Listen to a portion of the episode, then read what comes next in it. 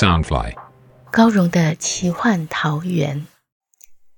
武侠小说是华人独有的乌托邦世界，满足每个人的热血侠义、冒险乐趣与远大梦想。高荣的奇幻桃源是一个以高荣武侠小说连载，加上一点点创作解说的单元。周一到周四，每天晚上十点，陪你仗剑江湖，快意恩仇。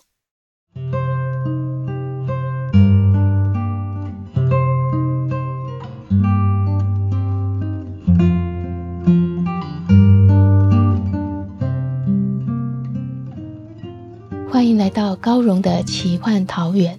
大家好，我是高荣，今天要陪你聆听的是《残天阙》三十四集。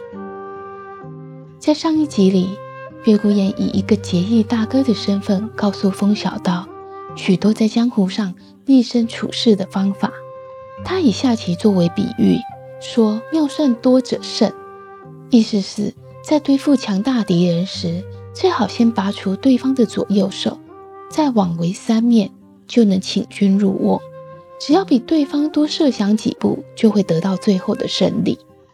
他又说：“成王败寇，如果与敌人竞争时，只要稍有差池，就会翻盘变天。”他还说：“兄弟往往是最危险的敌人，而敌人更可能结义。”他说的这些话都有含义，也在后面的情节里一一应验。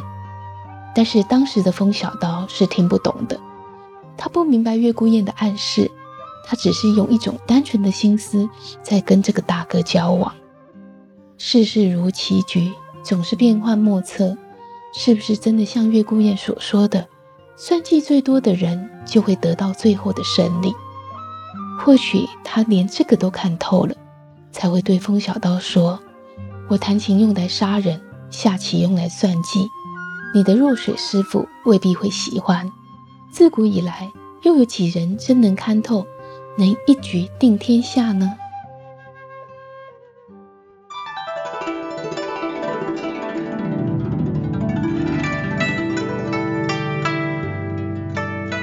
这座喜乐小城没有半间可歇息的客栈，也没有寺庙可借宿，风小刀只得上门拍打民房。屋内虽有人声，却无人愿意应门，只传出一阵阵斥骂声。直到风小刀拍了第七道门，哐啷一声，残破的门框一下子倾倒了半边，在冷风中吱嘎吱嘎摇晃，搅动着恶臭的血腥味。华儿拾起地上的蜡烛，打了火折，烛光立刻照亮了全室。空荡荡的屋舍内弥漫着霉味，仅有的一张木床靠在边墙上，床上的被褥铺得整整齐齐，中间微微鼓起。陆逍遥见这木屋连桌椅也没有，只好跳坐到床上，想要歇个腿儿，岂料他才刚碰到床铺，就像被火烫着尾巴的小猫般弹跳起来，惊呼一声：“哎呦！”一溜烟的躲到风小刀身后，风小刀掀开被褥一瞧，床上赫然出现两具愁容满面、弯曲的尸身，他们双手紧握，口唇发绿，唇角染有黑血，显然是服毒身亡。尸体已微微腐败，从穿着看来是寻常的农村夫妇。月孤雁瞄了尸身一眼，道。瞧这情状，是自杀的。四人到处查看，见屋后树林垂挂着一片上吊的尸体，随风晃晃荡荡，当真令人毛骨悚然。陆逍遥颤声道：“这里的人不是哭丧着脸闹自杀，就是动手动脚的抢东西，真是古怪。”树林深处，忽传来一丝微弱的呼吸声。四人循声前去，却看到一个身披黑色风氅、长相清瘦枯槁的女子，伏坐于一块平整的大石上，似乎正等候着他们前来。女子帽檐低垂，遮住头脸，不让人瞧见她的面貌。她的双膝上放了一具十三弦筝，秦征通体血红，散发着浓浓腥膻气，实是说不出的邪恶。更诡异的却是征贤，乍看之下，那好像是乌黑的咸丝，但仔细分辨，却可看出那是十三道乌黑气丝。女子浑身散发着难以言喻的幽暗与神秘，她喉间咕哝一声，低低破哑道：“老身好心告诉你们，这小城只有一处可供善宿，就是在城西的极乐楼。”各位如果想打尖，可前往那烟花之地。说罢，他忽然掀开斗篷的盖帽，残弱的月光下，赫然映照出一张十分可怖的面容。他的脸庞有一道极深长的剑伤，从左额斜下右唇角，再延伸至颈下的衣襟内，因伤势过深，以至于复原时，面上肌肉紧皱扭曲。实在骇人至极，可如此丑陋的容貌，偏偏有一双最明亮美丽的眸子，那清冽若幽潭，流转如彩玉的秋波，是他们见过最美丽动人的眼瞳。然而，美丽的眼瞳底下，蕴藏的是世间最深沉、最哀凄的悲痛。任何人只要与他对视一眼，就会感到神魂俱伤，心肝俱碎。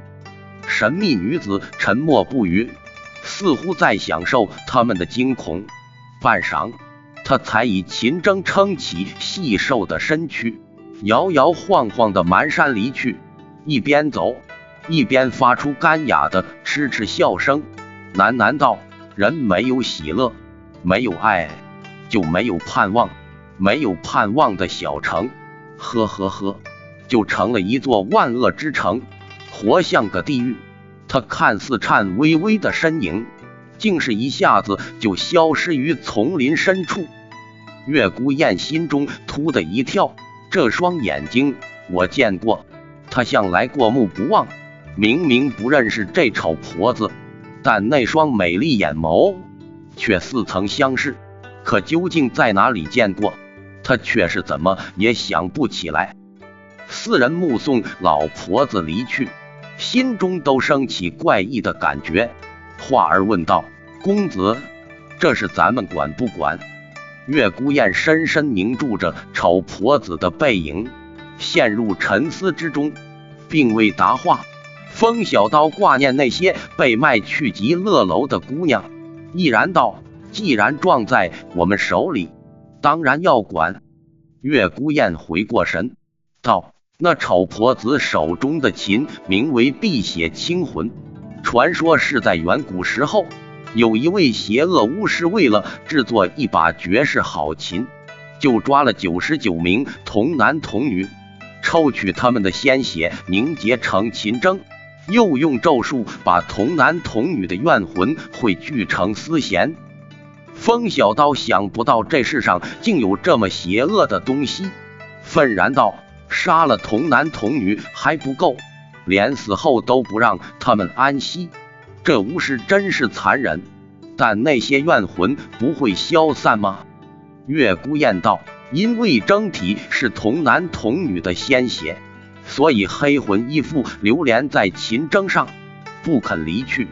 此琴煞气甚重，后来被一位修仙道长沉入南疆的云梦大沼里。”想不到今日竟会在喜乐小城重现。陆逍遥插口道：“我曾听爹爹说，只有至阴至暗的黑术，才能将怨魂数据成丝。”风小刀问道：“什么是黑术？”陆逍遥解释道：“我无邪门以五行八卦、奇门遁甲作为根基所发展的术法，称为明术。”而蛊毒、降头、巫毒等术法就称作黑术。两者虽然都是术法，但形式大不相同。月孤雁道：“他特意告诉我们，是请君入瓮。”风小刀毅然道：“不入虎穴，焉得虎子？”月孤雁知道风小刀热心热血，明知有陷阱，还是要去极乐楼。也知道陆逍遥必要跟随，只好道：“那咱们就去开开眼界。只是大伙儿必须万分小心。风小刀道：“大哥身子尚未康复，这等小事我自个儿去就行了。我很快就会回来。”月孤雁眼中闪着光芒，微笑道：“我自然要去一趟。若无猎物，怎能吸引猎人出手？”风小刀把树林里的尸首都埋葬了，化儿将自己改扮成书童。他又剪下自己的一小撮头发，为陆逍遥粘了短胡子，将他改扮成小老头的模样，免得陆逍遥太年轻，像娃娃逛窑子。四人装扮完毕后，即动身前往极乐楼。陆逍遥满心好奇，兴奋道。小师叔，你从前曾去过青楼找过姑娘吗？风小刀从前可是过着苦行生活，连姑娘也没见过几个，但不想在这小鬼面前示弱，一时吞吐不答。陆逍遥却看了出来，故意大声嚷嚷道：“什么？你连红红翠翠的姑娘都没见识过？那可真是白活了。好吧。”本少门主就大发善心，将压箱底的绝招都搬出，教你怎么净出风头，好博得姑娘欢心。你可得用心学着。风小刀虽曾想过和小蝴蝶许定终身，但在若水这清新老道的教导下，对男女之事并不如一般年轻男子火热，甚至只一知半解。见陆逍遥轻质的眼神，配上瑟瑟小老头的装扮和口吻，他心中觉得好笑，故意搬起脸孔，摆起诗书的谱，肃然道：“咱们是去救人，你别胡乱惹事。”陆逍遥笑道：“逢山开路，遇水叠桥，有你天下第一的刀法，配上我世间无敌的术法。”再加上岳大哥和画儿，就胡闹些，又怕啥？风小刀吓唬道：“你小小年纪不学好，成天想在花丛里胡闹，小心我再打你屁股！”陆逍遥脸色煞红，双手捂了脸，又羞又气，跺脚道：“你你你又提，不准提！你答应了我，不准摆诗书架子。”他气得胡言乱语，又叫嚷道：“你敢再提那件事，我就困你一辈子，再不放你出来！”风小刀见他如此羞恼，觉得煞是有趣，只哈哈大笑。以喜乐小城的景况，会来寻欢享乐的，多是不知情的外地人和城内仅存的富豪。风小刀四人一抵达极乐楼。立刻有几位美貌丫头忙着欢迎贵客。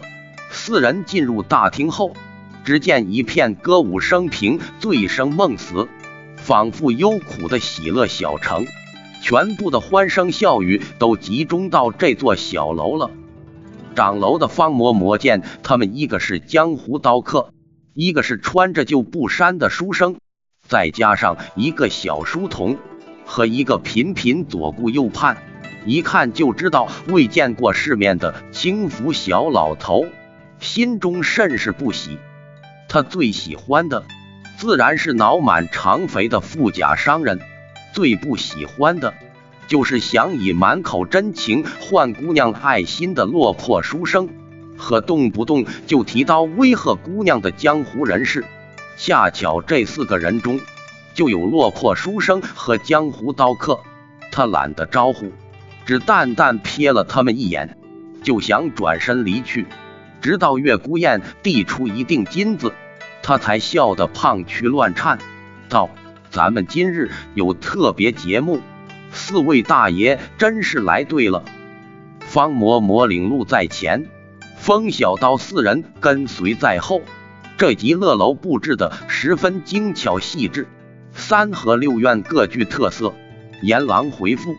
穿幽透深，看似十分阴暗，其实处处以烛火点缀，映得四方彩辉，不断散发不同的迷媚香气。更添一番朦胧暧昧的情趣。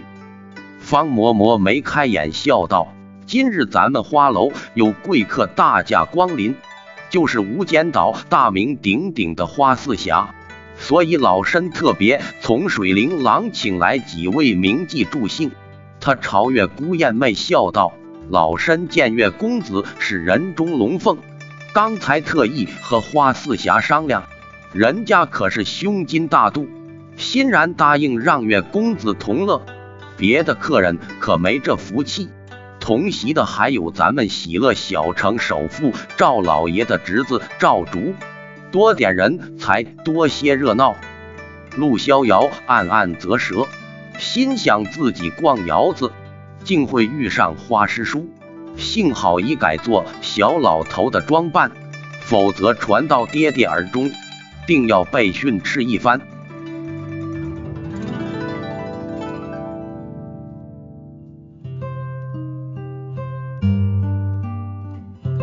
风小刀与月孤雁为了查探喜乐小城的诡异事件，那一个脸上有刀疤。手中弹着碧血清魂的丑婆子，引到了极乐楼。